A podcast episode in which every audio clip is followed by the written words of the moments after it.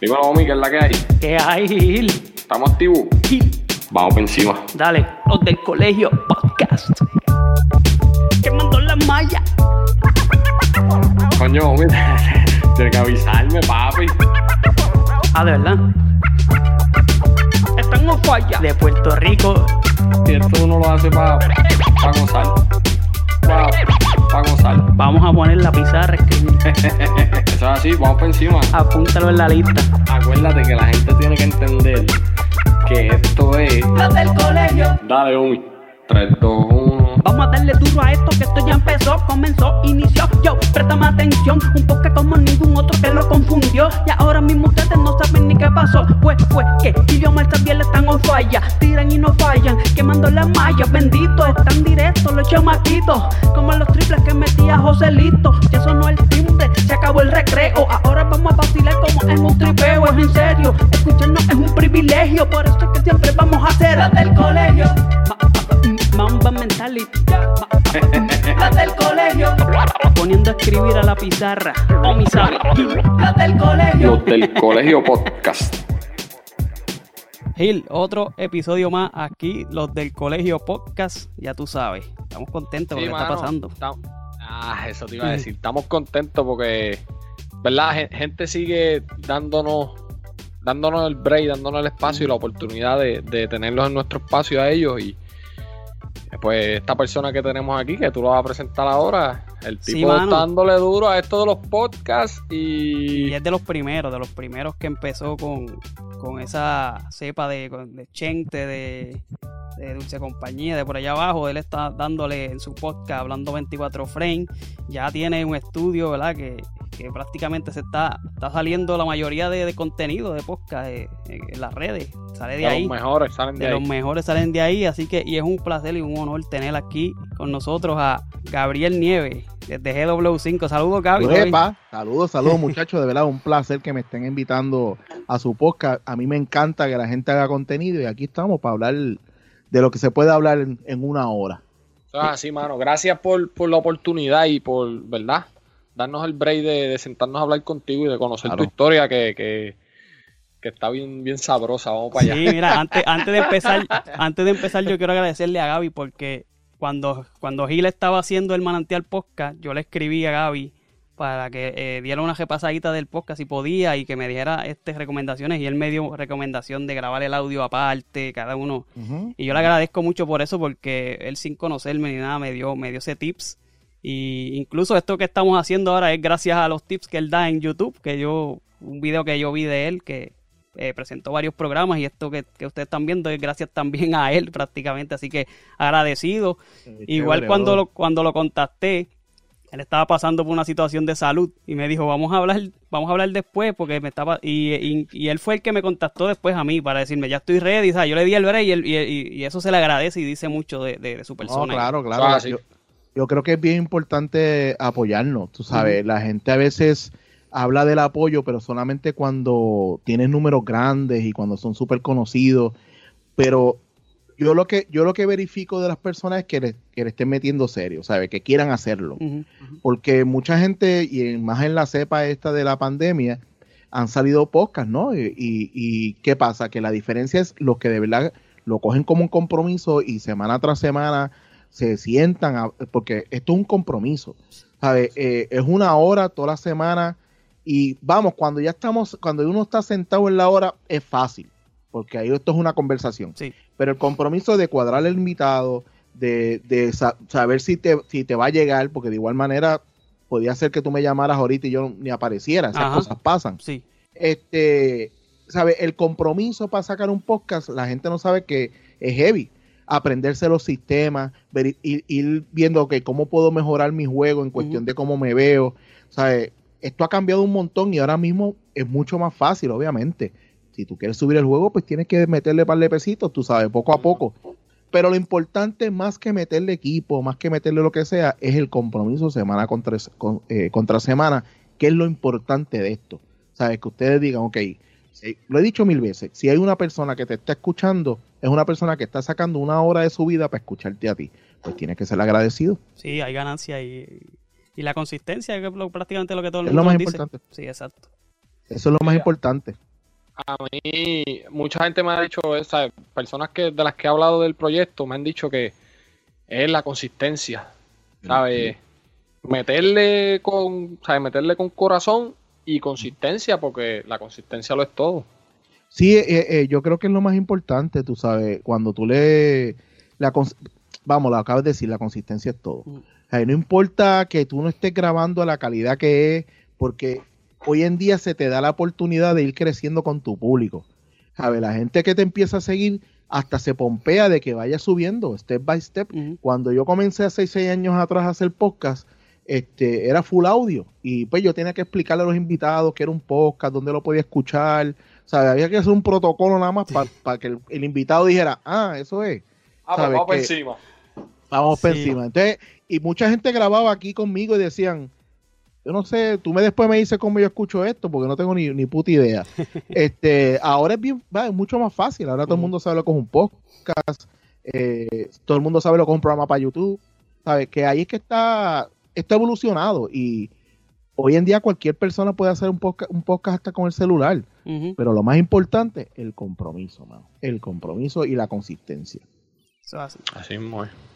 Sí, yéndonos un poquito para repasar tu, trayectoria. Este, sabemos que, ¿verdad? Que tú estudiaste este, telecomunicaciones, creo que cine también. ¿Dónde fue que estudiaste esta, ¿verdad? estas carreras y, cuál fue tu motivación en, para estudiarla? Bueno, yo hice el bachillerato en, en, Sagrado Corazón, la maestría la hice en NYU. Eh, la, maestría fue en cine. y, acá estudié en, en, Puerto Rico, pues telecomunicaciones realmente eh, a mí me, mucha gente te puede decir, ah, Star Wars se fue, que yo vi esa película y por eso quise hacer cine. La película que a mí me motivó a hacer cine es una película que yo creo que ustedes dos que son mucho más jóvenes, no tal vez ni saben cuál es, se llama Weird Science. Mm. Es una película que, de los ochentosa ah. eh, eh, de, dos, de dos chamacos vírgenes y pasionales que, que hacen una mujer por computadora este, Uh, me gustó, me gustó el cambio. Este, este eh, y esa película yo la vi, yo dije, oye, yo puedo hacer eso, porque la veía factible. Eh, obviamente, mi curso en, en, cuestión de cine cogió por otro lado, trabajé muchas veces en comerciales, hice, trabajé en películas, pero no terminé dirigiendo. Eh, hice publicidad hasta que terminé entonces yo por mi cuenta pero esa fue la, la, razón por la cual yo dije, yo, yo, creo que yo eso es lo que me gusta, pero fue bien temprano en mi vida que yo estaba bien claro que yo quería estudiar. O sea, a mí siempre me ha gustado esto. Este, y pues, eh, creo que es una suerte tú desde temprano decir, ok, esto es lo que a mí me gusta, esto es lo que yo voy a dedicar el resto de mi vida. Y pues hasta aquí me ha llegado, mano. Eh, llevan un par de añitos ya metiéndole a esta cuestión. Sí, Y, y, y, tener, tener la, ¿cómo se dice? la determinación de seguir tu sueño. Esto es lo que yo quiero, esto es lo que voy a hacer y vamos para encima. Sí, conlleva mucho sacrificio. A veces la gente ve estas cosas y, y ahora mucha gente que está siguiendo todo lo que se está haciendo en GW5, pero esto es un proceso de, un montón de años. Este, al igual que los podcasts, yo cuando toma la decisión de que quiero hacer no solamente en contenido mío, sino que quiero que lo que se, en el GW5 se cree un lugar donde se haga contenido para diferentes eh, canales, eh, la decisión full full fue el, segundo mes de la pandemia. Eso es te iba a preguntar ahora, ¿cuándo fue que, eso pasó? Para darte, para darte el, momento, eh, pasamos el primer mes, tú sabes que el primer mes todo el mundo pensaba que esto se iba rápido, que ya en par de ya regresábamos. Cuando yo vi que apretó y empecé a ver que todo el mundo tenía que estar haciendo las conexiones por Zoom y todo esto, yo me senté con mi esposa y dije, bueno, tengo dos, opciones. O entrego la llave del estudio o me voy para el lado que pienso que se va a ir el, planeta completo. Y es la cuestión virtual. Le dije, si la gente no va a poder ir a los sitios, lo virtual tiene, va a empezar a despegar. Yo llevo con el trajín de los streaming y ese tipo de cosas cuando parecía un loco en una esquina diciendo el mundo se va a acabar. Este, y la gente me decía, sí, sí, Gaby, eso está chévere, pero eso es para eso es para comunicarse. Y yo decía, es que ese va a ser el futuro. El, el, el COVID lo que hizo fue que me adelantó eso que yo decía. Pero para hacerte el cuento, como me estás preguntando, yo, eh, fui a mi estudio y yo, mi estudio era un sitio de edición, eran mesas de edición porque casi todo lo que yo filmaba era, era afuera. Hacía hablando 24 frames porque era mío, hacía hablando pop en otra esquina, pero era en mi estudio, ¿sabes? Un estudio poquito más grande que esto. Porque yo no necesitaba tanto espacio. Y tenía pues un, al lado, tenía un almacén donde pues tenía todo el equipo que yo me iba para la calle para filmar. Ahí mismo saqué todas las mesas, pinté, puse, las pues, eh, puse luces en el techo, tiré alfombra. Ese fue el mes, segundo mes del COVID, yo la pasé remodelando el estudio. Pero te estoy hablando del pequeño.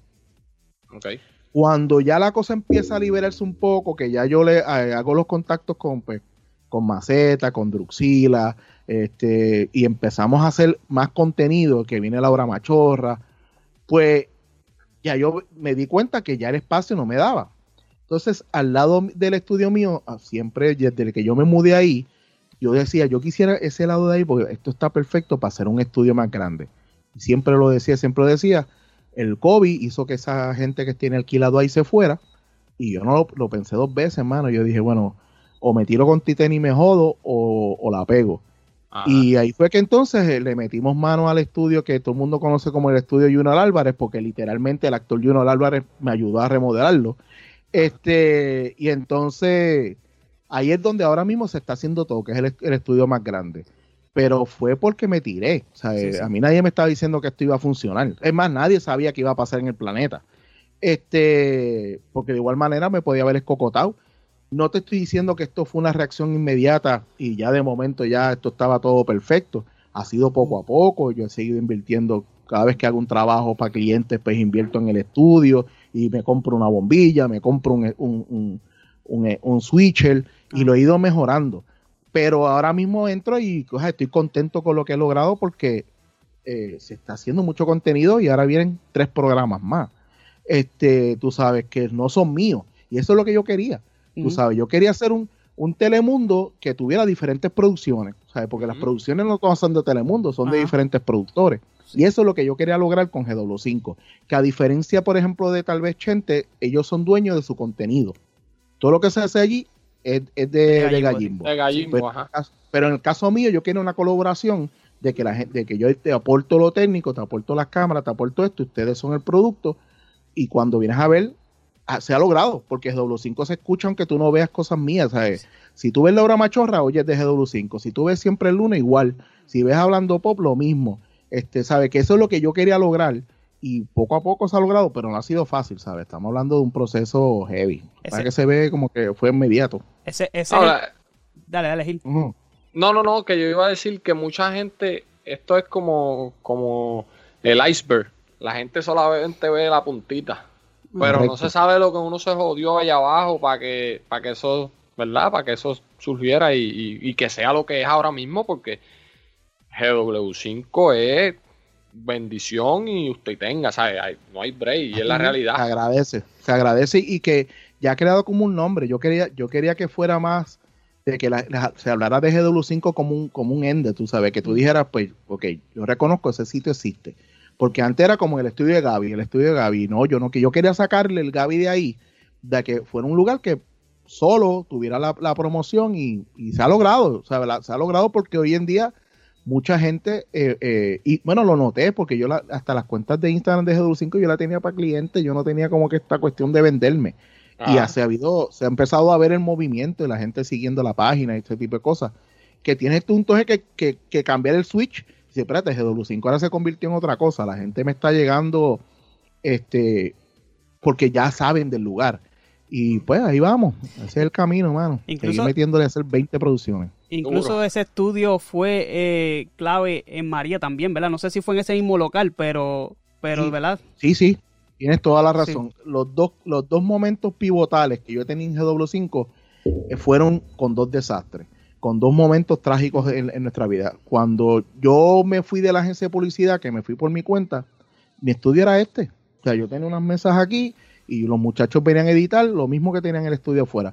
María vino y se me jodió el estudio aquí. Eh, entonces yo me fui entonces para el edificio donde estoy ahora y ahí fue que yo comencé eh, a de nuevo tener un local fuera de, lo que era mi casa.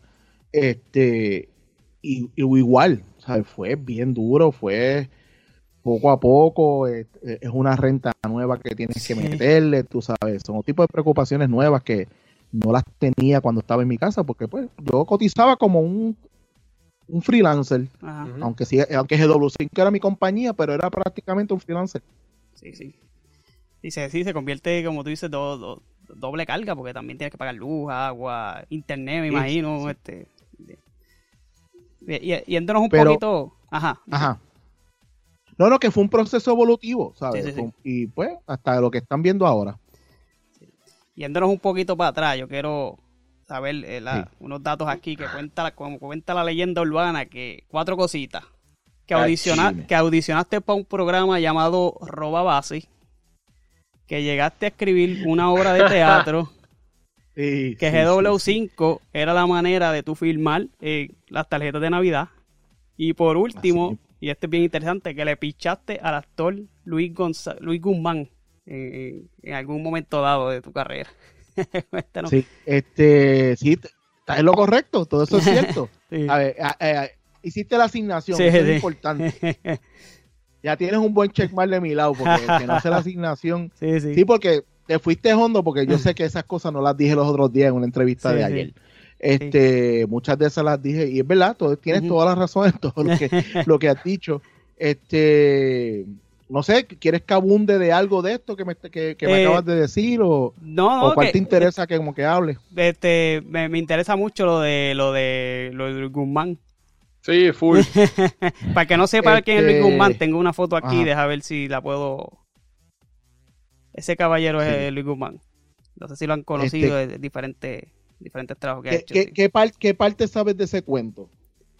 No, que, que prácticamente ustedes estaban en la, no sé si era en la escuela o en la universidad, y básicamente tú estabas, eh, no sé si era dirigiendo un proyecto o algo, y él quería entrar y tú le dijiste que no, porque pues no sé por la razón. no recuerdo ahora, pero sí que Eh, llegué a escuchar ese dato en algún momento. Sí, lo, lo, eh, pues nada, de estas cosas que tú conoces a la persona en un momento dado que no es famosa Ajá. y pues le pichea, tú sabes, estaba en un proyecto, éramos chamacos Ajá. estudiantes, tú sabes. Eh, obviamente no es, no es que- te- contemporáneo conmigo, pero eh, pues le pichamos y hoy en día pues ya tú ves quién es él y ahora no quisiera la entrevista fuera lo que fuera, Ajá. tú sabes. Este, pero pues no fue una cosa muy y, y yo creo que ni lo hemos hablado nunca, porque yo creo que nunca hemos coincidido cuando él ha estado en Puerto Rico, pero sí, no sabemos quién es quién quién es cada cual. Sí, sí.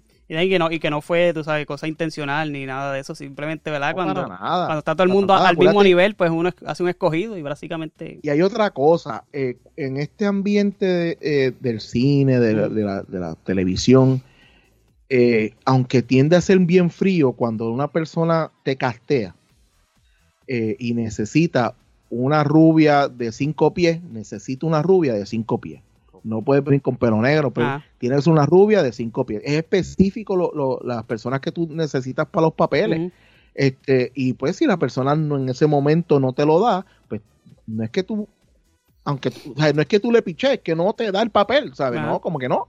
Sí. Este, y no es una cuestión de que tú quieres ser un pendejo, es que pues, no, no, no, es- el papel que está para este momento. Ajá. ¿Sabes? Que es una cuestión más de, de cómo es la industria, aunque tú seas un, un- un chamaco joven y estés haciendo un cortometraje, tú estás bien, ¿sabes? Tú estás bien claro en lo que tú necesitas. Ujú. ¿sabes? Tú estás bien claro en que tú necesitas a este, este tipo de, de físico en esta persona y porque esa es la primera cosa que está escrita en el guion, ¿sabes? Pues mira, el tipo tiene que ser de tal manera, de tal manera. Que tú puedes cambiarlo, sí, ya lo puedes cambiar, pero por lo regular tú estás buscando un, un estilo específico de qué es lo que tú quieres. Exacto. Y pues ese fue el caso de Luis no sé, no sé si Gil quiera te tenga alguna de esas cuatro leyendas que era que, Mira, que abun- a mí, pero a son mí- ciertas las cuatro.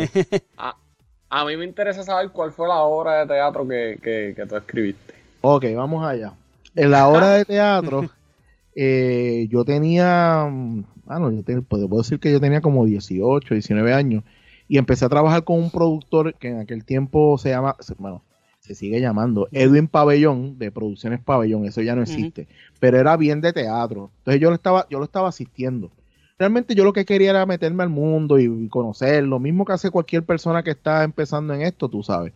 pero a mí me gustaba mucho el teatro, y, inclusive empecé más por ese lado.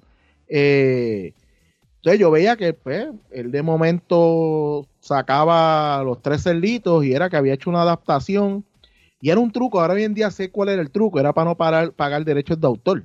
Este, lo que hacía era que cogía los tres cerditos y le mezclaba el, cuento y le decía los tres, eh, los tres cerditos roqueando la, no sé qué teatro y ya, era otra cosa. Pero yo en aquel momento no sabía eso, tú sabes. Yo pensaba que estaba haciendo los tres cerditos como es. Y yo me senté y le metí mano a la, a la obra de teatro eh, se la entregué, no, no, hoy en día no tengo copia de eso, yo se la di y después de eso pues, cada cual se fue por su lado y nunca se hizo. Pero yo estaba bien entregado, tú sabes, y, tiene un pajeo mental heavy. Aquella obra de teatro hubiera costado un billete hacerla, tú sabes, jamás y nunca. Este, y ¿cómo te puedo decirle cómo podía ser? Primero que era una obra que era como, yo no sé si saben lo que es de Dark Crystal, que son estos muñecos tipo Este, pero era, era eso con humanos. Y eso hubiera costado un huevo, chavo. O sea, eso no había break de hacerlo. Aquí en Puerto Rico. No más y nunca. Sí, pero hubiese sido un palo. Pero me tiré. pero me tiré. Claro, y es, un viaje mental cabrón. Y oye, sentarse a escribir. Una obra, papi. Y una obra, eso tiene que estar cabrón. ¿Te acuerdas más o menos cuántas páginas eran? O? Tacho, eran. Y ahora tenía como ciento y pico de, páginas. No está fácil. Este, no, no está fácil, ¿sabes? Porque acuérdate que, aunque, aunque en una obra tú no tienes que escribir tanto como en un cuento, mm. porque es más descriptivo y, y, texto, descriptivo y texto, porque tú creas las atmósferas, ok, en un cuarto, poca luz, qué sé yo, bla, bla, bla, entran estas dos personas y tú después haces el diálogo. Mm pero no es fácil, ¿sabes? Crear los personajes, dividirlos, decir este, este personaje entra ahora, por qué este personaje entra después, por qué este personaje reacciona así, eh, ¿sabes? Es heavy, yo le metí todo lo que había estudiado, se lo metí ahí. Este, y yo no, no, sé si era buena o mala, porque pues nunca se dio, tú sabes, no hay una manera de comprobarla, pero sí, sí me da lástima no haberme quedado con una copia. Bueno, eran otros tiempos, que no era como que tan fácil crear la computadora, que yo escribí a mano. ¿sabes? Aquella obra yo la escribí a mano. este, ¿sabes? Que tener una copia estaba como un poquito difícil. Sí, complicado. Sí, mira, ya para entrar un poquito más a lo que es lo que estamos haciendo, lo que tú estás haciendo allá, lo que estamos haciendo nosotros, que son los podcasts. Este, ¿cómo surge en ti la idea de hacer un podcast eh, en este caso hablando de, hablando, 24, frames. sí. Pues mira, eh, yo lo de los podcasts empieza, yo por las mañanas no escucho música cuando camino. Eh, yo escuchaba podcasts americanos. y un día de estas veces, no sé ni por qué, dije, bueno, habrá cosas en español, porque con aquel tiempo los podcasts no era tan conocidos y casi todo era americano me pongo a buscar y encontré un par de cositas de México, qué sé yo, bien poco. No es como ahora que tú le pones un search y salen miles y miles y miles. En aquellos tiempos no había tanto. ¿Qué plataforma tú utilizabas para escuchar podcast? Ah, bueno, eh, para escucharla. Eh, para escucharla. Eh, iPhone siempre, iPhone siempre tuvo podcast. se llama. Ah, ok, sí, que me dijiste que tiene como Yo, como yo tiene iPhone, ellos, ah, bueno, el podcast nace con iPhone. Exacto. Este, y yo la tenía ahí. Entonces, eh, lo, buscando encuentro Dulce Compañía, que es de Ángel González, y encuentro a Chente. Y empecé a escucharlo. Pero te estoy dando Chente los primeros episodios que él así grababa con el. Mazacote. Con, sí, Y, no, y que grababa con la bola esta. ¿Cómo que se llama? La, por la, ay, se me olvidó el nombre, la Yeti. La Yeti, sí. O sea, que tú escuchabas que aquello era, sonido, ¿sabes? aquel sonido era grave. Incluso, ¿verdad? Que te este, interrumpa, ahí fue que, ahí fue que yo encontré tu, tu, podcast, porque estaban, eh, estaban juntos en, en, una, en una página que se llamaba, creo que era bulla.fm, que eso era de Ángel, ¿verdad? Ajá, eso era de Ángel, correcto. Entonces, pues, eh, yo te, yo no sé si ustedes saben, yo tenía un negocio que se llamaba Samplers, que era de, era de comedia y no sé qué. Ok, sí. Y entonces, no sabía que era tuyo. Pues Chente, Chente lo comenta en par en, de programas, porque pues muchos comediantes hicieron, pues se subieron a hacer estando y no sé qué. Y yo no soy de escribir, y le escribo un día, mano, me, me, me alegra mucho que haya impactado el negocio mío. y empezamos a hablar y qué sé yo, le digo, oye, ¿sabes que tengo más ganas de tirarme a hacer algo? Por, eh, esto de los podcasts me llama mucho la atención y, y nada, yo creo que es un proyectito para mí. Y él me dice, mano, así mismo empecé yo por la preocupación de que la comedia se estaba perdiendo y no sé qué, en aquel tiempo, pues todo lo que hoy en día es Chente. Sí, sí. Y entonces me dice, te vas a juquear, te vas a juquear. Y yo pues dije, bueno, yo voy a hacer un podcast, yo no voy a invertir un chavo. Yo miré así, yo, yo tengo los micrófonos, yo tengo la grabadora. Este, y entonces, hablando 24 frames nace porque yo quería traer a, las conversaciones a personas que hacen cine, no, no personas que, están en la frente a las cámaras. Yo quería como que eh, directores, eh, directores de fotografía, este, gaffer, porque la gente no lo sabe, pero hay un montón de gente que han sido compañeros míos de, producciones que han trabajado en 20 películas en Hollywood, para que nadie se entera como no salen frente a la cámara. Entonces yo dije, espera, eso es un buen. Y yo llamé a todos los panas, a todo el mundo que yo he trabajado con él, yo lo llamé. Todos esos primeros 20, 25 episodios, todos son panas. Yo creo que hasta más. Este, y pues como eran panas, pues yo le explicaba lo que era y me decían, pues dale, Gaby, vamos para allá, tú sabes. No sé ni dónde me voy a ir, pero vamos a darle. Y entonces, eh, era aquí. Yo tengo una, una mesa aquí y venían a mi casa y nos sentábamos a hablar por una hora. Y definitivamente es una droga. ¿Sabes? Eh, tú quieres seguir más y te pompeas. Y yo, yo haciendo cosas que, bueno, hasta el día de hoy hago cosas que me dejan más dinero y yo pensando en la que menos me deja. Entonces, así fue que empezó. Pero ¿qué pasa? Que a mitad de camino, cuando ya los panas ya se estaban agotando, dije, espérate, hoy en día no es tan necesario concentrarme en lo que es el cine, porque hoy en día cualquier persona puede hacer un contenido visual impactar de la misma manera que lo que impacta una película. Y ahí fue que lo abrí a todo el que estuviera haciendo un tipo de contenido que impactara, ¿sabes? YouTube, este, televisión, donde fuera. Pero que estuvieran creando algo. O sea, yo si tú analizas todos mis invitados en Hablando 24 Frames, todos hacen algo. O sea, todos tienen algo que ver con el medio. No es como que, ay, buscarme a este porque todo el mundo sabe quién es. No, es porque esté creando tú sabes, y ya más o menos como al número sesenta y pico ya, ahí Audioboom se comunica conmigo. Todo este tiempo, todo este tiempo estoy en, audio, no estoy en video, y Audioboom, que es la plataforma que, yo, que, que me se comunica conmigo y me dice, mira, estamos buscando contenido en español, nos gusta mucho lo que estás haciendo y quisiéramos llegar a un acuerdo este, puedes venir a Nueva York a firmar el contrato. Y yo soy, claro, me voy mañana. este, y yo le dije, mira, eh, yo voy en, eh, era como octubre, dije, mira, yo voy pronto, voy en, ahora para San Giving, pues yo voy para Nueva York. Si tú quieres, pues cuando yo vaya para allá, pues nos sentamos y analizamos y la cuestión. Una pena que para ese tiempo no estaban pegadas tanto a las redes sociales porque no, no, no, no, no, no ronqué estando firmando contratos allí en, el skyline de, de, de Audioboom, mm. que las oficinas están bien cabronas. Una era cabrona, una foto bien Exacto. Puta coño, de, esas cosas que uno se arrepiente, dice, coño, hoy en día se hubiera tirado foto todo el mundo. Pues entonces hago el contrato, entonces ellos se convierten en, mis sponsors de yo no pago el hosting, yo no pago hosting, ellos, ellos me ayudan a moverlo. ¿Qué pasa? Que en ese momento el que ellos te ayudaran a, mover el, contenido, te ponen en la, página principal de Audioboom, ¿sabes? Es como si te pusieran en la página principal de Spotify. Y eso cambia todo el juego. Porque entonces en, la parte de español, pues salía yo, salía Chente y salía Ángel González. Estábamos en un nivel que nos ayudaba bien, bien, bien duro. Este, y ahí los números empezaron a subir bien cabrón, tú sabes. Mis números en audio continúan siendo superiores a todo lo que yo haga en video. Este, y entonces, ya, ya hoy en día, pues, ya está llegando el video más, pero el video se tarda, ¿sabes? Al menos que tú seas esta mega estrella o seas comediante, pero cuando tú no estás haciendo comedia y, que el video impacte, se tarda, se tarda un huevo.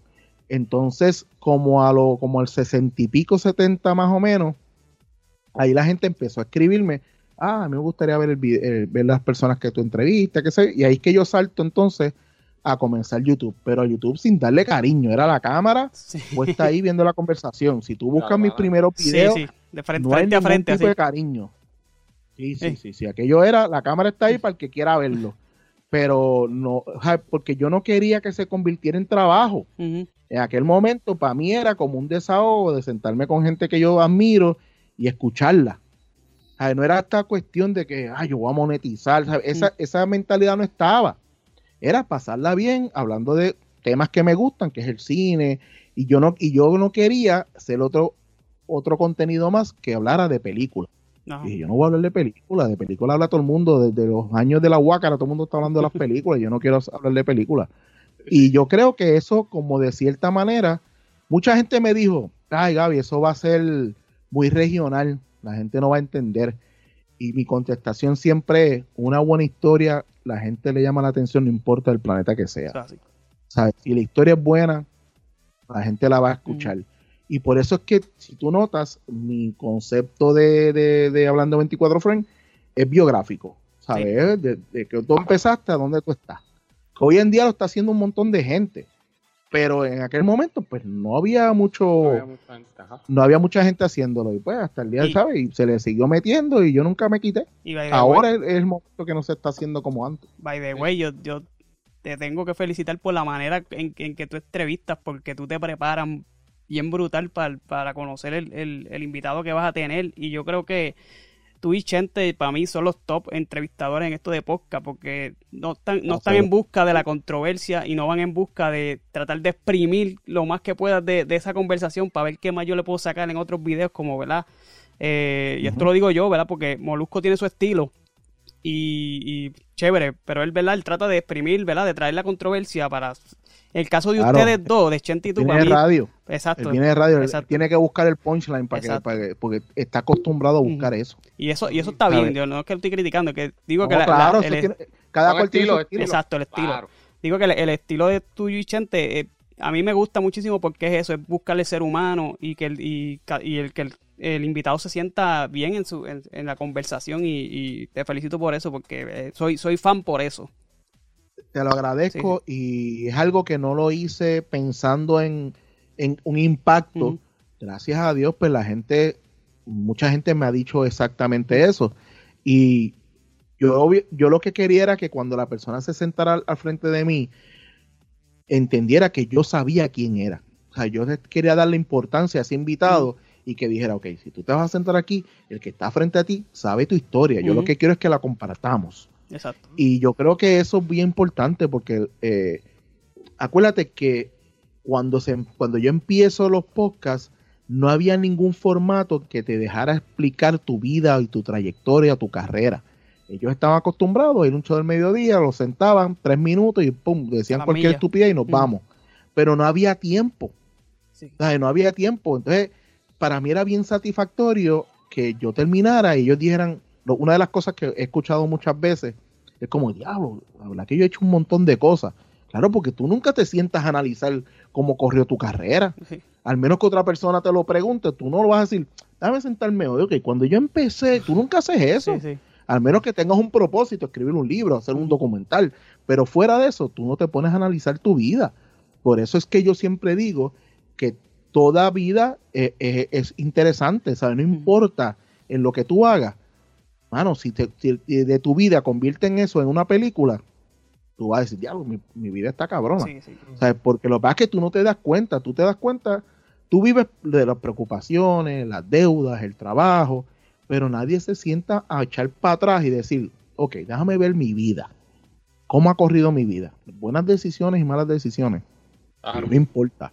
Y yo creo que es bien importante que tú te estudies, ¿sabes? Por eso automáticamente que yo vi que te pusiste y escuchaste conversaciones mías bien viejas, que son cosas que yo dije, pues te lo aplaudo, porque es una manera que yo sé que te sentaste y pasaste un, un trabajo de buscar y escuchar eh, lo que esté a tu alcance. Porque en mi caso es más difícil porque yo no soy una figura pública. O sea, no es que yo tengo 20 reportajes. No, tú Biografía. tienes que rebuscar. Sí. Omi está bien cabrón. Omi está bien cabrón por eso. Qué tipo. Este, y, entonces, ¿cuándo es que eh, llega hablando pop y cómo es que escoge a Sly? Porque Choragua es a Sly. Sly es un tipo. Diablo, No, no, ¿Qué, ¿qué tipo para pa, pa, pa, tener esos, esos punchlines que tiene? Eso, ese, es tratar de, ¿cómo se dice? Transicionar tema con tema y él le mete algo de. No, mano, ese tipo está, está brutal. ¿Cómo es pues que empieza el, hablando pop? Cuento, el cuento de hablando pop. Eh él sabe de mí porque Jan de Tu Madre TV le dice, mira, hay un chamaco que está haciendo entrevistas y, las entrevistas están bien cabronas, no tiene números bien cabrones, pero debes darle el break y escucharla. Y él pues hace su asignación y se juquea con Hablando 24 frames. Entonces, Sly es de lo que te comenta. Sly, si tú, él sigue tu contenido o ve lo que tú estás haciendo, él te va a comentar. Mira, buen episodio, maestro, no sé qué, bla, bla, bla. Y pues yo soy de, de hablarle a la gente que me escucha, que me escucha o me ve, y pues empezamos a hablar. Ahí yo me doy cuenta que tiene lo de Slice One Review y veo el video súper atacado de él, de que todo el mundo le dice que no sabe hablar y no sé qué diatre, porque tiene una voz peculiar. Entonces, este, pero a mí me, gustó su flow. Y yo lo recomiendo con una relacionista pública que, me, que conozco hace muchos años, porque ya estaba buscando eh, páginas que que criticaran cine o ese tipo de cosas, ¿no? Y yo lo, recomiendo y él va a, a, una, a un evento. No nos conocemos ahí porque en ese momento yo estaba en Nueva York, pero empezó a ir a, los eventos a, y pues, después hacía su video criticando la película. Mm. Nos toca Dominriqueños 2. Eh, nos toca ver Dominriqueños 2 y nos toca juntos, o sea, nos sentamos al lado. obviamente, ah, tú eres el live, ah, sí. Y antes de empezar, nos sentamos y cuando nos sentamos y como dominicanos dos están fucking malas, pues empezamos a empezamos a empezamos a joder en la película y vi, yo noté rápido porque yo siempre digo que mi superpoder es leer la gente. Yo sé cuando hay gente que tiene química, cuando hay gente que puede estar puede ser bien buena para frente a la cámara, como puede ser un asco frente a la cámara. Tengo el superpoder. No me explica cómo lo sé, pero estas cosas que yo sé si funciona o no, después de que yo te veo, yo digo, esta persona funciona, este otro se debe quitar. Pues entonces, la pasamos tan cabrón que yo le digo, oye, Live, te estoy conociendo hoy, pero te voy a pichar esto porque tengo esto en la mente.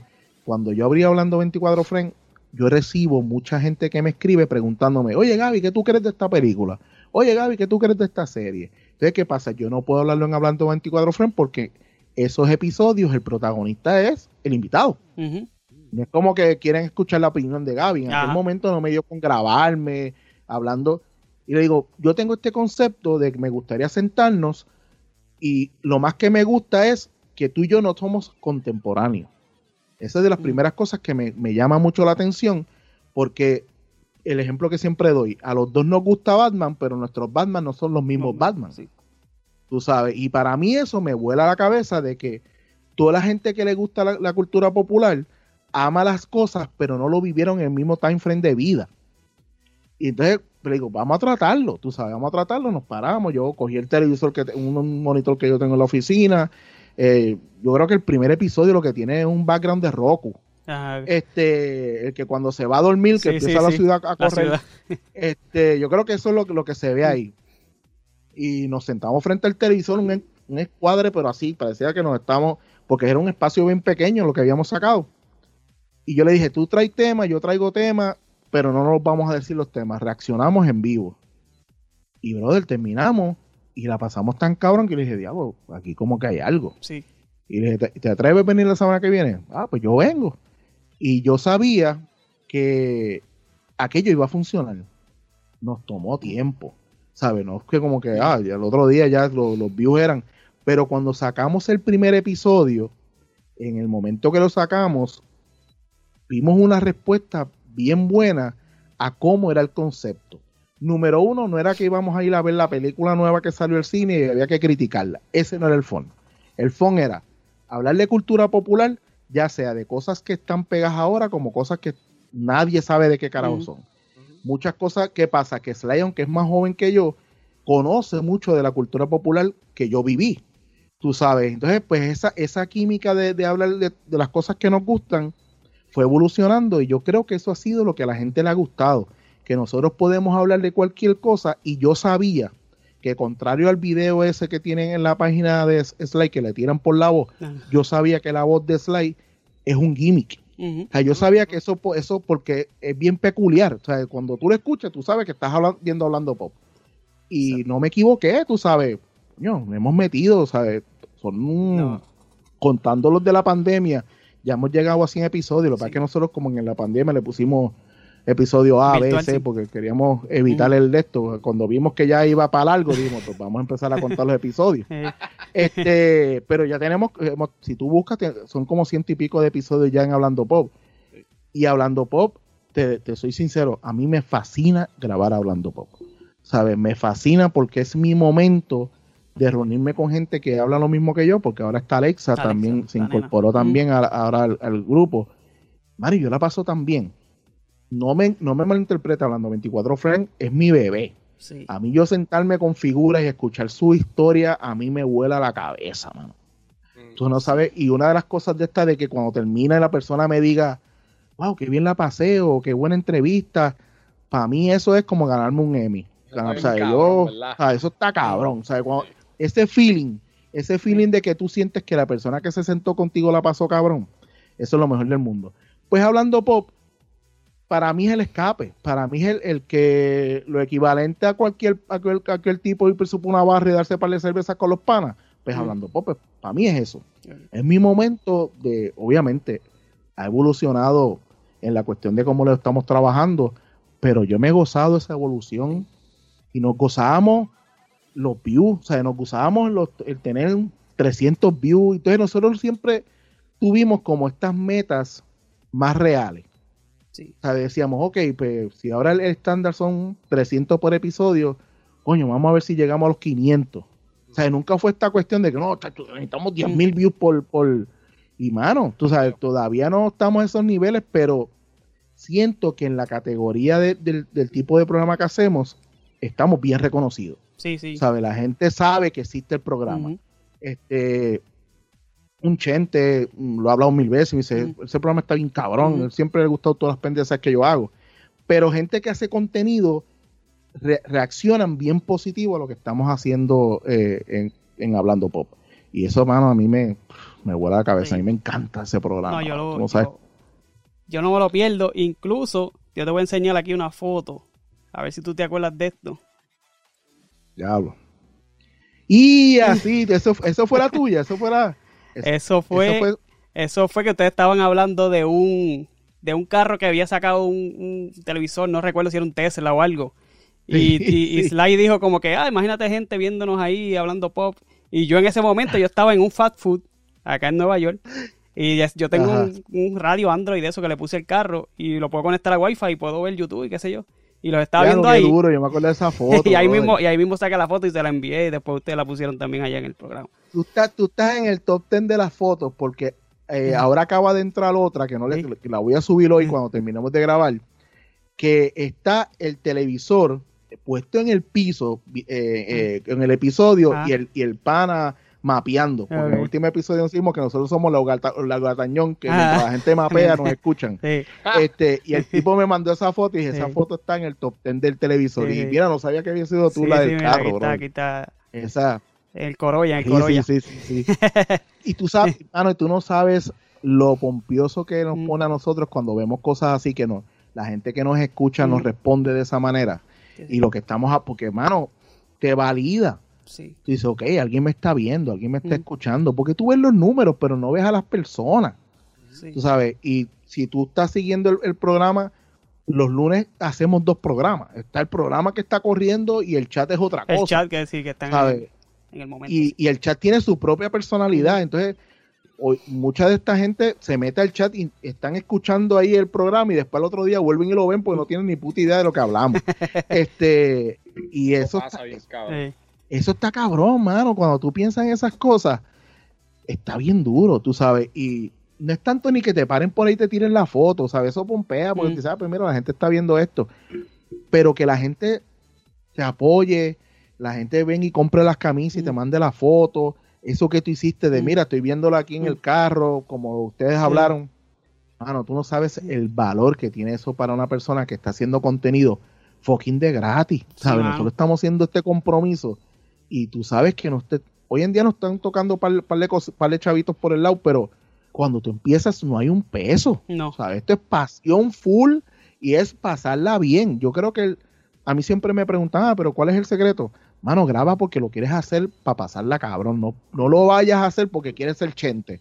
Al primero que me diga eso, automático, quítate. Está jodido. Sí. Quítate porque ese no es el norte. El norte es do it for fun. ¿sabes? Hazlo porque te divierte. Porque el día que lo conviertas en trabajo, se jodió de nuevo. O sea, la idea de, de hacer un podcast es escapar de tu trabajo de 9 a 5, 8 a Ah, 5, bien whatever. cabrón, Ajá. ¿Sabes? Esa es la idea. Entonces la gente se, se apasiona por los números y yo quiero, va a venir. Pero si la consistencia está ahí. Si no hay Mm. consistencia, eso no llega. Y A no te voy a decir que va a llegar en tres meses, pero va a llegar. A mí, a mí me, me, me llena mucho porque mientras yo voy trabajando, yo siempre estoy maquinando y estoy enviando. A veces yo digo, yo hablo como mal todos los días, literalmente, aunque sea un mensaje de texto, cabrón, ¿qué hace? Pero yo siempre estoy maquinando, y yo siempre estoy enviándole cosas y, y a veces yo digo, este cabrón un día me va a decir, mira cabrón, vete para el carajo, no jodas más nada, No siga mandando más nada. no jodas, Así exacto. Así somos en la y Sí. yo. Este, Exacto. y a veces man- nos mandamos 20 cosas. Mira, para el programa, para el programa, y también no, no lo usamos un carajo. pero, porque se nos olvida para el carajo cuando.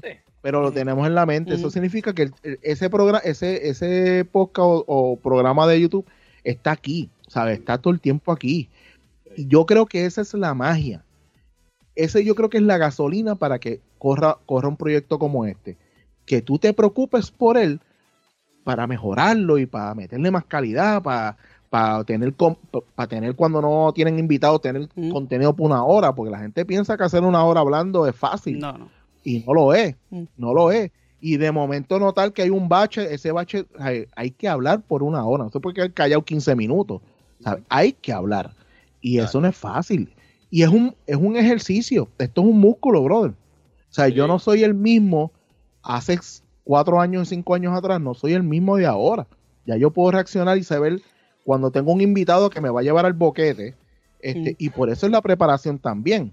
O sea, tú no puedes estar dependiendo que el tipo sea un tipo que hable tanta mierda como yo. ¿Sabes? Es una cuestión de que tú tienes que estar preparado, que la persona tú le digas, bueno, ¿y cómo empezaste la carrera? Pues porque me llamaron y fui y me gustó. Ajá, y el Ah. cabrón no me decimos nada. Más nada. Tú sabes, Eso ¿Sabes qué pasa? bien El- el estudiar al invitado, tú dices, sí, pero tú fuiste, entonces te, te cogieron en, en la obra de teatro tal, y qué sé yo, entonces él dice, ah, espérate, es verdad. Entonces tú los ves que como que cogen el empuje para seguir tu historia, Ajá. pero tú no puedes depender de que el invitado te haga el show. Mm. O sea, tú tienes que estar bien consciente de que el show es tuyo. Sea, el show es tuyo y tú tienes que llevarlo. Y eso, mano, vamos, no es fácil. La gente piensa que es fácil, pero no lo es. Sí, me voy a callar para que me pregunten algo más. porque- no, papi, yo, en verdad, yo no te interrumpo porque es que tú todo lo que tú estás diciendo está bien cabrón y es la verdad, o sea, a lo mejor tú lo ves eh, a otro nivel porque ya tú estás allá arriba, pero nosotros lo vemos a un nivel más pequeño porque pues, estamos empezando, pero es lo que tú dices, ¿sabes? Nosotros sí hemos tenido gente que, que nos habla o, o que... ¿Y cómo está? Pues bien. Cabrón, ¿y qué más? ¿Me entiendes? sí, exacto, a- abunda, caballo. Ah, exactamente, pero sí, no sé, a un nivel, a una escala menor, pero nosotros también lo hemos vivido y es por eso yo me quedo aquí callado. No, si y- todo lo que está hablando está bien. Y nosotros cabrón. mismos que a veces nos va, vamos a hacer una pregunta y nos quedamos patinando, como que se nos van las la, la, las ideas y uno ahí como que da diastre, me quedé a mitad. Pero Sí. pasa y, Y, eso, la- y la eso es bien normal, eso es bien normal, ¿sabes? Eso, eso es un proceso porque ustedes, por más que les guste esto, no es lo mismo gustarle que hacerlo. Ujú. Ustedes, ustedes empezando empiezan a ver, ok, ¿cuál va a ser la vuelta? Y entonces tú empiezas a ver a tu compañero y decir, ok, lo estoy leyendo, ya yo sé que si él hace esto, yo sé que puede, y, y ahí que empieza. Yo creo que has escuchado esto, si has, eh, has oído alguna entrevista mía antes, yo siempre digo esto de hablando pop. Sly y yo no competimos. Exacto. Yo estoy bien claro que yo soy el acomodador. O sea, yo estoy bien claro que en el juego de voleibol yo estoy acomodando. Y él le va a Yo meter estoy el acomodando para que él le meta. Yo no tengo ningún problema de esto. Esto, esto es pro el proyecto. ¿Sabes? Claro. Y yo estoy bien claro que Sly eh, eh, impacta una, una generación que es la que yo quiero que, que impacte. Porque yo, no, lo que pasa es que es una ola que me arropa, porque entonces la gente ya no me ve como si yo me estuviera tirando solo y me han dicho, mira que este tipo, ¿qué le pasa? Cuando tú haces un programa con alguien que tú sabes que puede, que puede meter el- y meterle duro, pues mano, acomódalo porque es pro el proyecto. Claro. ¿sabes? Y la gente a veces piensa, ah, este está, quieres hacer competencia de quién es más chistoso. Nosotros no tenemos un programa de comedia. Sea, esto es un programa de, de- de cultura Sí, sí. popular. Que sí, el live tiene unas ocurrencias bien cabronas. Pues claro, Sí. perfecto, esa es la idea. que la Duro, vas a hacer claro. cabrón durante una hora. Sí. Y nosotros no queremos darte información. Es más, tú has escuchado el show. Yo cuando hablo de una película no me no te digo ni el nombre ni el director. Sí, sí, A mí me importa un carajo. Yo te digo, me gustó la película, Sí, está bien cabrona. Que así deberían ser Que todos. así es que uno habla. Claro. Cuando tú le preguntas a un pana, oye, la película que, oye, King Kong y Godzilla está buena, tú le dices, no, no, porque se la dirigió este tipo. Dice, No, y la "Macho, está luz bien y lo cabrona, es otro". una Ay. mierda, pero entretiene. Tremenda, sí, sí, Y tú haces, ah, pues voy para allá, pues voy a comer popcorn y entretenerme. Eso es lo que nosotros queríamos llevar, la Mm. conversación de los, ¿sabes? Tú te encuentras con un pana que le gusta Star Wars, tú no dices, no, porque George Lucas, no, mano, tú empiezas unas discusiones que la gente dice, Mm. ¿qué carajo le pasa a estos dos tipos? Pero el que le gusta eso, lo disfruta.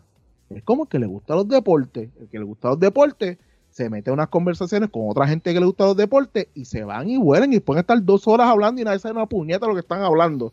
Porque hablan de, de score, de, hablan de números Sí. y de jodienda. Pero esa es la magia, brother. Que, que la gente que habla tu idioma la pase cabrón. Sí, y Sly es tremendo acomodado, eh, tremendo quiliador, brother. Sí, Tremendo brother. Javier, nosotros estamos bien claros. Ah, nosotros, él y yo estamos bien claros y esto no fue una cosa que ni se habló. Esto es una cuestión de que la química te va llevando y tú vas entendiendo, ok, esta es mi posición. ¿Sabes? Aquí es que yo voy a trabajar. Coño, amárrala, porque si en un, en un equipo de, de- de- de fútbol todo el mundo quiere hacer, hacer, hacer la misma posición, no habría entonces un equipo de fútbol. ¿Sabes? Tú entonces, tú vas a ser acomodador, pues está, ok, pendiente. No es que tú no quieras y hagas tu chiste. Cuando, acuérdate, esto es una conversación. Y en una conversación puede ser que así te ocurra algo, tú lo tiraste y a todo el mundo le gustó. Pero no es una cuestión de que, ah, hice un chiste, de qué manera yo me veo y me luzco mejor. Mano, no, fuck it. Este es el Mm. proyecto y el proyecto es el que queremos que hable solo. Y pues, yo entiendo que nos ha funcionado, tú sabes. Sí. Mira, eh, Gaby, yo tengo dos preguntas. Yo, mm, para Ay. adelante. hay un par de preguntas, pero yo tengo dos que me interesan y yo sé que Omi debe tener algo por allá también. Pero a mí me llama mucho la atención esto, lo del Patreon. Muchas personas, muchos podcasts de los que yo escucho hablan mucho de Patreon. Y yo te voy a decir la verdad. Cada vez que yo estoy escuchando la hora machorra y dicen, no, que ese tema lo va a hablar en el Patreon, yo, pero me cago en la madre. ¿Por qué? ¿Por qué? No es que yo no quiera pagarlo, es que hay tanto contenido que a mí me gusta de otros podcasts que si yo me pongo a pagar el Patreon de todo el mundo me voy a cagar en mi madre. Estoy de acuerdo. Pues este, eh, la, ajá, la- te- la- ok, la la pregunta, pregunta. es, sí, pues esto es para, mo- para monetizar, ¿no? Pero tú tuviste un poco de resistencia al principio. sí. ¿Qué Eh, fue lo porque que pasó ahí? A mí me jodía exactamente lo mismo. Cada vez que yo veía que. Y créeme que hasta el día de hoy sigo diciéndolo. Sigo diciéndolo. Yo creo que no hemos pegado en, la, en Hablando Pop, por ejemplo, no hemos pecado decirle, no, porque vamos a hablar de este tema, este tema, este tema. Obviamente es un pitch para Mm. traerte. Claro, no, yo entiendo ¿sabes? Es eso. un pitch para traerte. Pero a mí me jodía que me lo, me lo restregaras en la cara. Y Ajá. entonces era como que, ah, como yo no pago el Patreon, yo soy un huele bicho. Ujú. Pues, este, yo entiendo la posición de la persona que está viendo. Pero el Patreon, por ejemplo, me ha pasado con mucha gente que empieza a hacer el contenido y ya está pensando en el Patreon. Ujú. Claro, yo me tardé un huevo. Nosotros nos tardamos un huevo en sacar el Patreon. Pero es una cuestión de que, ok, ya yo he dado todo este contenido. Yo no soy un comediante que voy a hacer stand-up. Por eso tú ves que Chente no ha hecho un Patreon. Este, porque ellos te están vendiendo otra cosa. Lo que pasa es que tú no te estás dando cuenta. Ellos te están vendiendo el show. Exacto. ujú. ¿Sabes? Eh, Chente está dando aquí, dando aquí, pero cuando él va a hacer el show de comedia, él quiere que tú vayas allí y dice, Claro, cabrón, claro. ven y apóyame. Nosotros no tenemos eso. Entonces, cuando tú no tienes eso, y volvemos a lo mismo, el Patreon es por una manera eh, cerrar el que, ok, hemos metido por compromiso, pero si ganamos un par de pesitos, pues yo creo que el compromiso se convierte en, entonces en, otra cosa cuando ya llevas tiempo. Ah, nosotros, nosotros empezamos a abrir el Patreon ahora. Nos habíamos, lo habíamos negado y jodíamos con eso, mm. no al Patreon y no sé qué, pero sabíamos que eventualmente íbamos a llegar porque es una evolución de tu proyecto. Claro. Es como ahora que ustedes digan, ok, vamos a un Patreon. No, yo soy el primero que digo, no, no lo hagan. Porque como, como creador de contenido se frustran. Porque no van a, recibir el apoyo que ustedes tal vez están esperando y se, va, se, van a, se van a encojonar. Sí, sí. ¿Sabes? Crea, crea una base de personas que te están siguiendo para entonces brincar para el Patreon. ¿Sabes? ¿Qué pasa?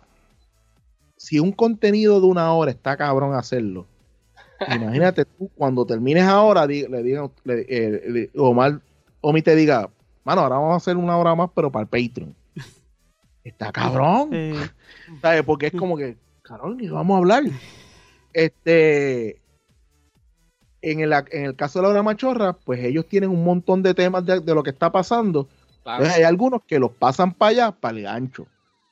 Yo estoy de acuerdo contigo. A mí no me encanta que digan, ah, deja eso para el Patreon. Yo preferiría que, que te digan, y en el Patreon, pues vamos a hablar de esto, esto, porque es el gancho, es la única manera que van a hacer que brinques para allá. Pero, Pero me jode mucho diga, no, no, no digas eso, no digas eso, déjalo para el Patreon, me jode que hagan eso.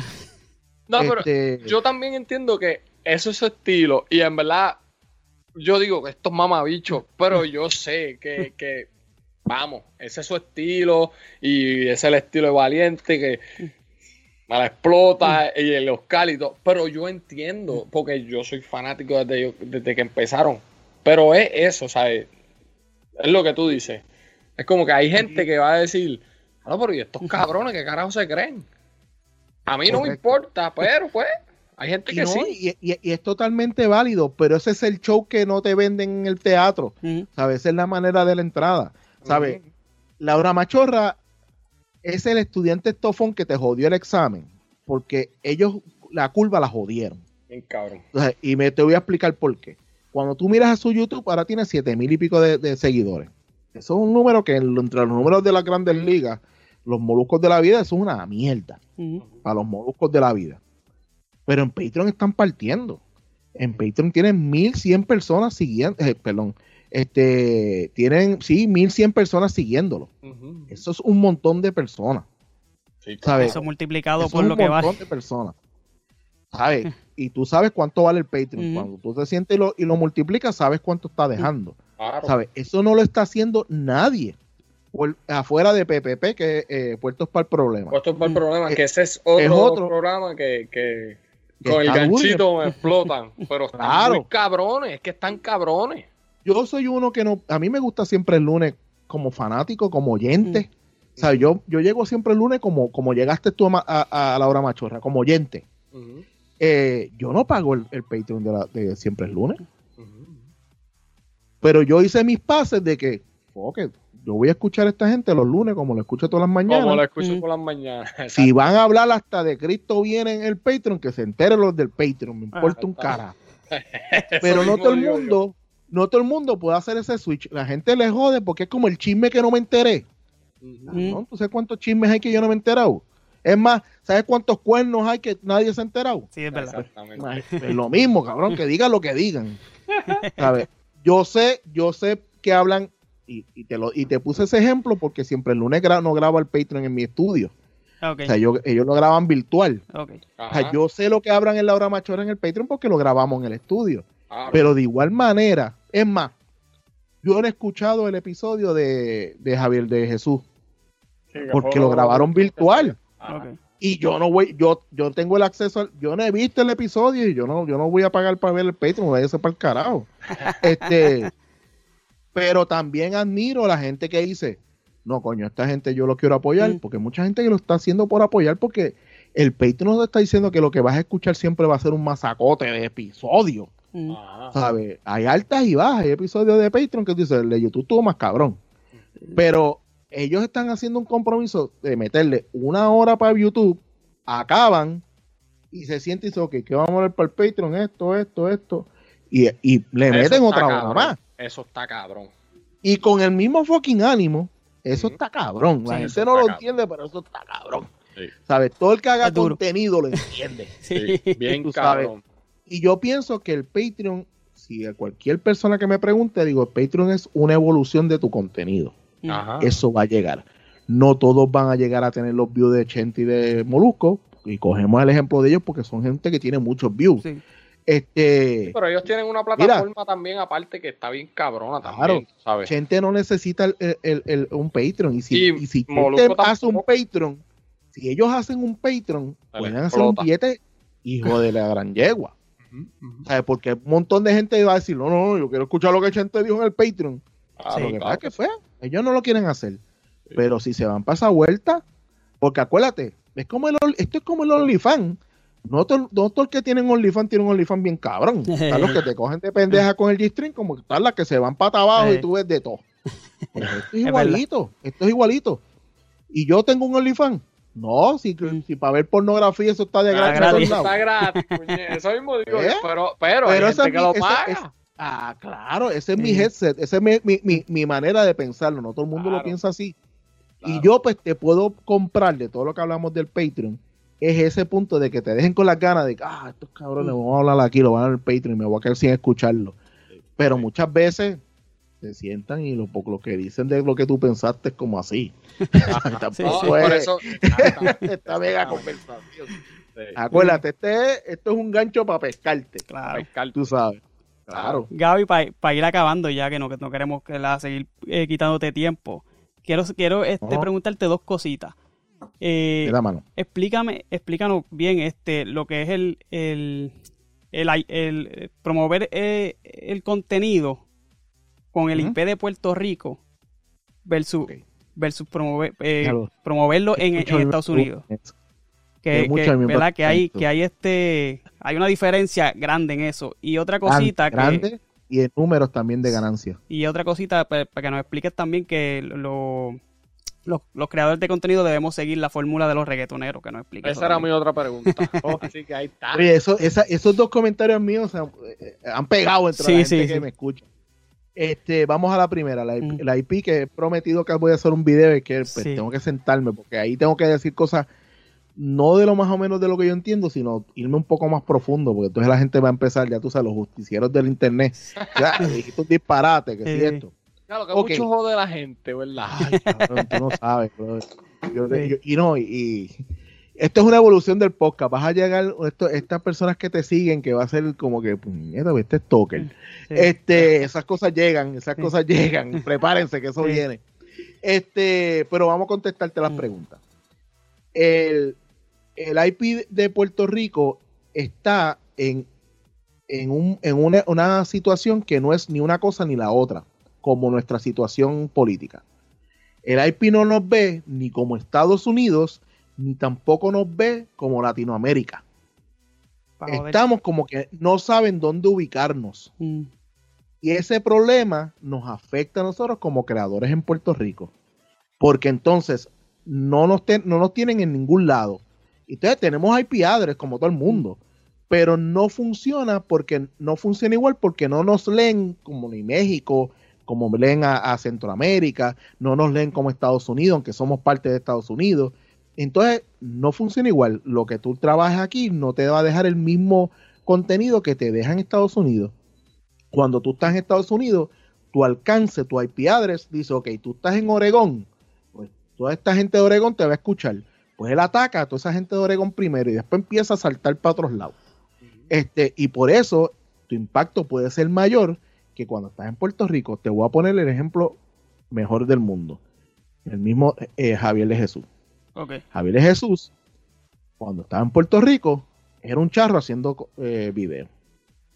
La gente ve, "Eh, este cabrón, ¿qué hace? ¿Qué sé yo? Se mudó y Ah. su, su página despegó y le sigue haciendo la misma mierda, comiendo y hablando mierda. Y allá despegó bien cabrón y él vive de esta pendeja. Sí, sí.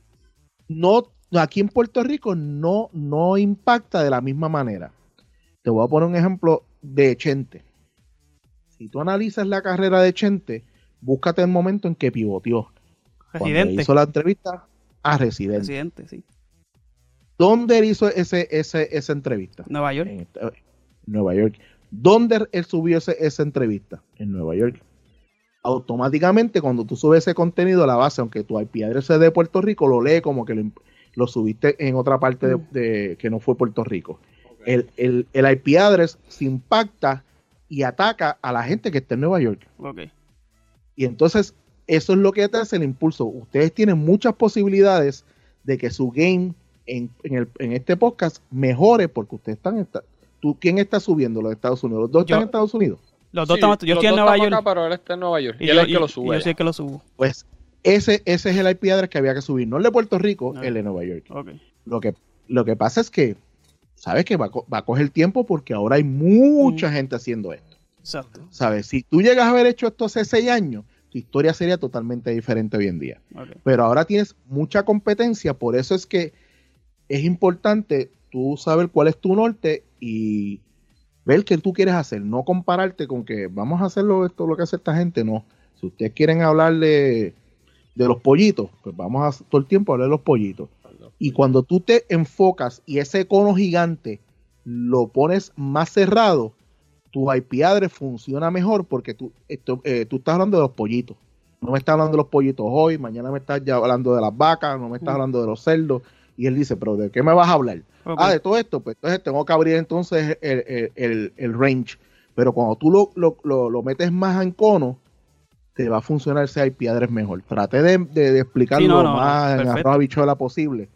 Pero es una cuestión de cómo tú ves tu canal. Y pues, de meterle. ¿sabes? Sí. Esto es una cuestión de meterle y ver que tú no te quitas. Yo tuve un impacto ahora, ahora con el COVID. Yo sentí el impacto, en, por ejemplo, en YouTube. En el podcast no, fíjate, no, en el podcast no me, no me afectó, pero en YouTube sí. ¿Sabes? En YouTube automáticamente tú dejas de subir una semana, el algoritmo cambia las millas. Esa gente está hecha para ser chavo. Esta gente no es como, ah, no subiste, te fuiste al carajo, y te mandan para atrás. Ok. Entonces tú volver otra vez es duro, ¿sabes? Que yo cuando sacamos el episodio después del COVID, yo dije, fíjate, esto, gracias a Dios, pues subió y qué sé yo, y la gente lo vio. Pero el, el- hasta lo que te van a pagar cambia. A ti te pueden estar pagando 7 pesos por, por los views y de momento tú dejaste de subir y bajaste a 3 pesos con el mismo contenido. Wow. Y eso está cabrón. O sea, eso no te lo explican la gente por Mm. ahí. Eso lo que pasa es que tú con la experiencia y, y vas notando cómo es. Pero esto es más complicado de lo que se ve. Sí, sí, sí. O sea, es más complicado de lo que se ve. Pero lo más importante, y con eso voy a cerrar esta primera pregunta. Ah, Tú le vas a dar al público lo que está buscando. Si ustedes saben que en esta semana, pues el tema en Puerto Rico fue la desaparición de Keishla. Si ustedes hacen un episodio de Keishla, tus números tú vas a ver que en esa semana tus números van a ser mayores porque la gente está buscando con- la conversación de Keishla. Ujú. Sí. ¿sabes? Ahí es que tú empiezas a decir, ok, ¿qué es lo que la gente está buscando y qué es lo que yo le voy a dar? Otro ejemplo, este, señorita, eh, eh, ay Dios mío, ¿cómo se llama? La que es china, que es boricua. Ah, sí, que este, sí, sí, sí. eh, Oh, vi algo de. Yanji, Yanji, Yanji. Ajá. que ella, que ella descubrió que su nicho es la diáspora. Ella le dio diáspora. Es tanto así que ella entendió eso que se volvió a mudar para Puerto Rico. Pero su IP address no es de Puerto Rico, es de Nueva York. Ok. ¿Sabe? Y Ella se sube el contenido, pero ¿qué pasó? Que ya esa audiencia está buscando la nostalgia de Puerto Rico. Y funciona. Cuando Sí, tú le das al público lo que están buscando, tú vas a notar que tu canal va a tener mejores números automáticamente. ¿Sabes? Eso es parte de, la, de, de- de cómo juega la- los algoritmos Claro. del Internet. Entonces, Formación este, la segunda era, porque ya hablé tanta mila de la primera que no me acuerdo que dije la segunda. La fórmula de los reggaetoneros. La fórmula de Ajá. reggaetonero. Me gusta tu taza, la tengo, tengo una por aquí. Oh, ¿la tienes? también. Mira, mira, mira, mira, mira. Uh, duro. Ah, me gusta, me gusta. Ah, pues. Este, ok, la, mi, mi, mi, mi lógica de los re- reggaetoneros. Cuando el reggaetón se tiró, empezaron estos exponentes y todo el mundo habló mierda y todo el mundo miraba, "Ah, eso tal vez pegue, tal vez no. Cuando vieron que la pegaron dura y todo el mundo se estaba comprando Ferraris y Porsche, ahí todo el mundo quiso ser reggaetonero. Porque espérate, espérate. Y lo que hay es que cantar y se soltaron mil reggaetoneros. Y de momento había un boom y todo el mundo cantaba, cantaba reggaetón. Todo el mundo, había un sello discográfico, fíjate, esto era, todo el mundo tenía reggaetón. ¿Qué pasa con el tiempo? La consistencia. Hay algunos que se quedaron ahí, ahí, ahí, siguieron subiendo y subiendo, y hay otros que era lo que querían era sexo y alcohol y rock and roll. Pero Y no les importaba realmente. Se quedaron. Exacto. Y entonces se ponen a gastarlo, hacen malas, malas inversiones y qué sé yo, ¿verdad? Eso, eso está pasando con los podcasts. Lo, eh, hasta ahí lo, lo- lo estamos, lo estamos Mm. entendiendo que Sí. los podcasts empezaron al principio, nadie, nadie sabía quién era, la gente empezó a, a notar que tenían una, que la gente como que decía, espérate, la gente los reconoce, Mm. esto, y todo el mundo le metió el podcast. La pandemia hizo que eso fuera el triple.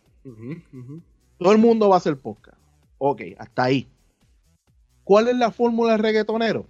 Que el reggaetonero entendió que la unión está, está la fuerza. Yo te traigo para mi CD, tú, tú para mi canción, tú- yo voy a tu canción. La, esa cola- colaboración, eso se llama cross marketing. Yo estoy haciendo publicidad porque estoy en la canción de, de Don Omar que está bien pegada. Don Omar está en la mía que la mía está pegada, pero estoy en la otra y, y tú sigues así y de momento tú estás, tu nombre aparece en todos lados. Sencillo. Ahora lo voy a, a llevar a mi compañía GW5, ustedes saben de ella, aunque yo no aparezca frente a las cámaras. Porque la escuchan en Siempre el Lunes, La Hora Machorra, en Hablando Pop, Hablando 24 Friends, en Intelecto, este, en Los Dinoceros cuando estaba, en Druxila muriendo de Bella. Todos hablan de la compañía. Entonces todo el mundo sabe. O sea, todos ustedes han visto que hablan de los podcasts de los demás. Maceta habla de Druxila, Druxila habla de Macetaminofén, porque eso es, eso es, ese es el secreto de los reggaetoneros. Yo aparezco en todos lados y me veo más grande de lo que soy. ¿Sabe? Yo siempre impulso de que el cross, el, el el cross marketing se haga. Ahora mismo yo soy, yo hago contenido, pero estoy con ustedes aquí en el colegio. Claro. Tú sabes, eso es la fuerza del reggaetón. Por eso el reggaetón siempre se ha visto tan Grande. grande. Sí. Ellos entendieron que la colaboración no era una competencia, al contrario, hacía, el, hacía el, el- el- el marketing más grande. Se veía más gigantesco. Entonces la gente siempre hace un podcast pensando que esto es televisión. Mano, que la televisión se lo metan por el joyete. Eso, es- ese pensamiento de que mis artistas no van al canal de otro, eso es una estupidez. Que Sí. ya no funciona. No. La gente no le importa un carajo si el actor estaba en guapa y se brincó para Telemundo. No, la gente le gusta ver al actor donde esté en un buen proyecto. Claro. Pues los podcasts son eso. Por eso es que yo jodo con la cuestión de que el podcast tiene que entender también cuál es su estructura. De momento no te pienses que ahora eres televisión, eres el más programa. No, tú le metiste más calidad, pero la esencia del podcast tiene que seguir. Si la cagaste, síguelo, no la arregles, no me digas que hay que cortar. Ajá. En el estudio se van para el carajo, yo no corto. Ajá. Esa pendeja, no, no, espérate, espérate, espérate. A veces para el pa'l carajo, carajo, una hora ya aquí. No, esto no, eh, Eh, síguelo por ahí para abajo. Y porque eso es, esa es la, La esencia, esencia. del podcast. Claro. Si tú cortas eso y tratas de perfeccionarlo, primero que si lo estás haciendo de gratis, te vas a hastiar editando un podcast. Porque Sí. tienes que volverlo a escuchar completito, decir, analizar si eso debe estar o no, cortar, que no, mano, Pre- pregúntale a Omi, pregúntale a Omi. No, es fuerte. Al menos que sean cuestiones técnicas, son otros 20 pesos. Pero eh, cortar el contenido, al menos que hayas dicho una barbaridad. Y de diablo, esto hay que cortarlo, que nos van a joder. Este, porque pues, Ujú. acuérdate que bregamos con el changuismo. O sea, nosotros Claro. estamos aquí eh, totalmente abiertos a hablar lo que nos pensamos. Pero la gente quiere escuchar lo que tú piensas hasta cierto punto. Porque Sí. cuando, te vas muy over, te atacan y te cancelan y la Ujú. cuestión. Los podcasts siempre ha sido una liberación de diálogo que todo el mundo pueda hablar lo que desea hablar. Sí.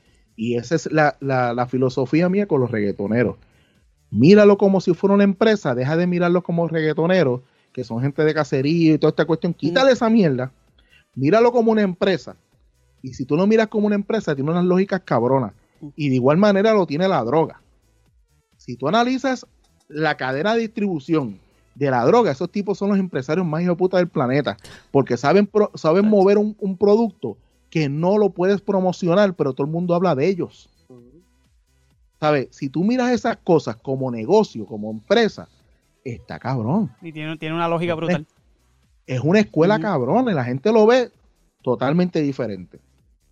Esa es mi lógica Cuando nosotros cuando nosotros tuvimos a Maceta aquí, yo le hice el comentario de que cuando los podcasts comenzaron a crecer, a mí me gustaba eso de, de que se estaban ayudando entre sí. Chente iba a donde, a donde Dulce Compañía, iba a donde hablando 24 frames, se promocionaban entre sí. Y entonces él me dijo que había que tener cuidado porque estaba comenzando a pasar lo que empezó, lo que pasa en la televisión, de que no puedo mencionar a este, no, y no sé hasta qué cierto punto eso está, si eso sigue igual o Sí. Sí, porque tu- lo que pasa es que tú tienes que reconocer que tú vas corriendo etapas. Tú estás haciendo un podcast, estás en este nivel, que puedes decir lo que te salga el forro, puedes decir, y no va a tener ningún, ninguna, ningún impacto grande. Claro. Pero cuando tú empiezas a subir, aunque sí tienes que seguir la, la- la esencia del podcast, que me, me agarro ahí y no, no la suelto, tú entonces empiezas a tener un poco de conciencia de que, ok, yo estoy vacilando y voy a decir 20 barbaridades, pero una de las barbaridades que yo diga puede impactar o positivo o negativamente a mi podcast. Ujú. Entonces, pues tú lo empiezas a pensar muchas veces y empiezas a editarte en la mente. Porque lamentablemente subiste. ¿Sabes? Lo que diga Molusco Chente impacta a un montón de gente. Pero bien duro. Y va a haber mucho odio y mucho amor. Porque eso viene con el crecimiento. El odio viene con el crecimiento. Porque hay mucha gente que dice, ah, tú eres una mierda, que sea, pero de- no te deja de escuchar. Pero sientes, sat- sat- eh, sientes satisfacción en tirarte. La cuestión ahora es que mucha gente lo ve, a mí me importa un bicho. Pero mucha gente lo ve como que, ah, me están invitando para tener números. Ajá. Pues claro que sí. Claro que te estamos invitando para que para tener números. Porque Claro. saben que si yo te tengo en mi, en mi podcast, me va a escuchar más gente que Mm. si tengo a Juana la que plancha hacer que casa. Claro, y si esa persona que está conmigo le da un. Yo, yo comparto algo y lo menciono y me le da un share, me voy a ir a otro nivel. Pues claro. Ay, sí, claro que sí. Chente, Chente ha estado, creo que tres veces ya en Hablando 24 Frames. Y Chente no es que va y dice, mira, eh, me subí aquí, vayan allá, qué sé yo. Pero yo sé que jala un público porque cuando tú lo pones en YouTube, pones Chente y Drach y sabes que va a jalar un público porque cuando Claro. tú busques Chente, va a aparecer. Mira, te voy a poner un ejemplo del, del podcast mío. Chente entre- entrevista a Druxila. Yo le había hecho un año antes, le había hecho una entrevista al creador de Druxila A Nelson, sí. a Nelson. Ese podcast está cabrón, él nunca había hecho una entrevista como Nelson, nunca. Pues sí, tenía, uno, eh, tenía bastantes views, ¿sabes? No, no era que le había ido mal. Chente saca eso, cuando tú estás viendo el video en YouTube, se acaba, que es lo primero que te recomienda. Mi entrevista, El video hablando 24 frames. Automáticamente tú terminas de- ver a Druxil y dices, adiós, usted es el tipo que lo hace. Pum, la vas a dar Mm. porque tu curiosidad va a llegar ahí porque nunca lo ves de macho Y tus Ah. números explotaron para allá. explotaron bien cabrón. Pero fue la ola, fue esa ola sí. de que, ok, porque él está aquí, aparece aquí. Eso es lo mismo que pasa en la cuestión de los podcasts. El tú eh, hacer ese intercambio va a ayudar a tus views. Mm. Y yo pienso que debe ser así, porque entonces se crea una industria más gruesa, más, más heavy. Dejan de verlo como que, ah, estos son chamacos haciendo podcast desde su casa. Sí, son desde su Mm. casa. Pero eh, hay que ver, empezarlo a ver como una estructura para que entonces cuando vengan los auspicios y eso digan, ok, este tipo le está metiendo, que eso es otra cosa, la gente está bien equivocada.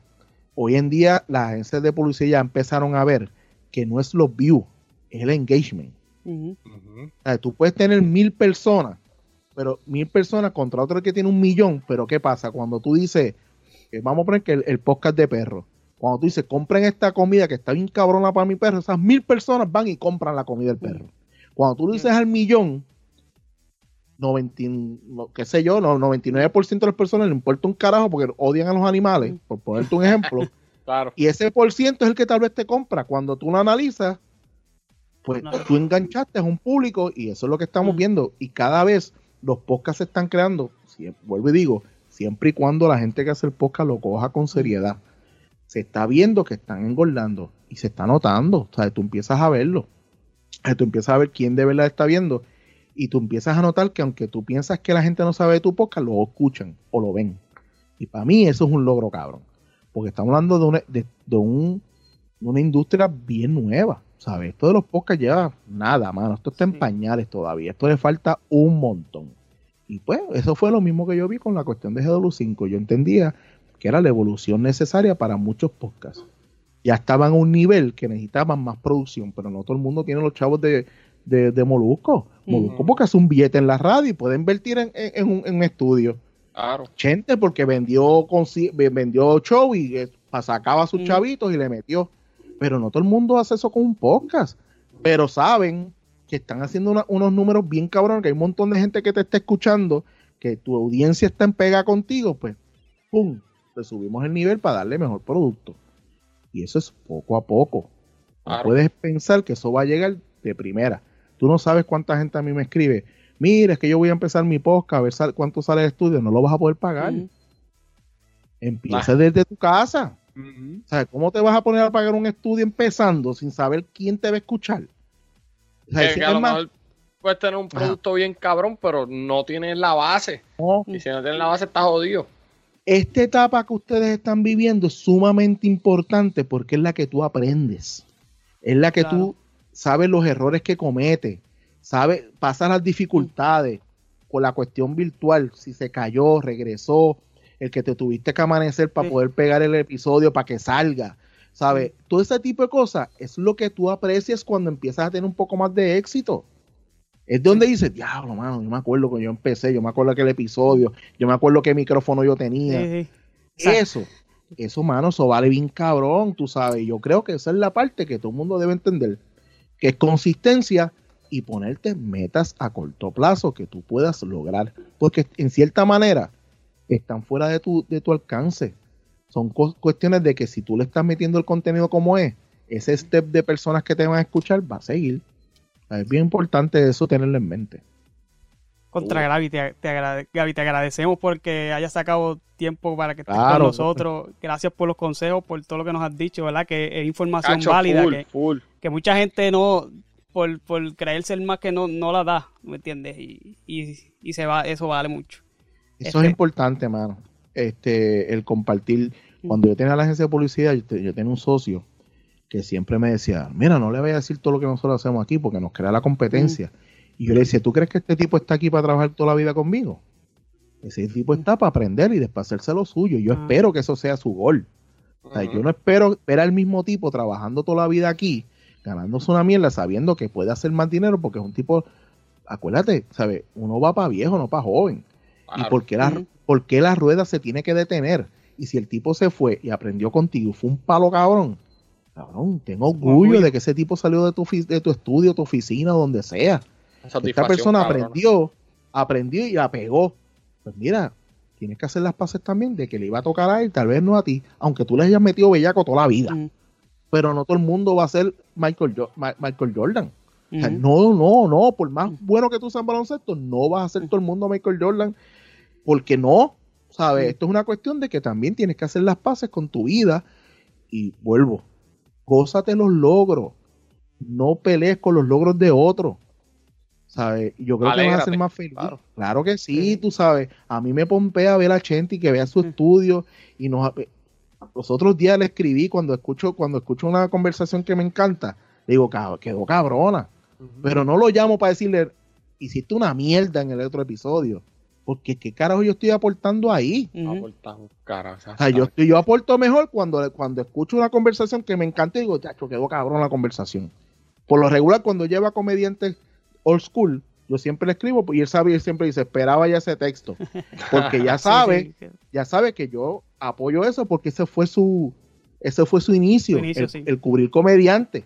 ujú. tú sabes. Yo creo que, mano, yo creo que es bien, bien importante que nos, nos apoyemos, no importa los números, la gente que está empezando, yo soy bien abierto, ya tú lo has dicho, yo Mm. automáticamente digo, dale, vamos a meterle mano, Sí, sí. ¿sabes? Y pues, yo sé que yo hablo mucho mierda, pues sé que por lo menos el contenido va a estar ahí, que les guste o no, pues son otros 20 pesos.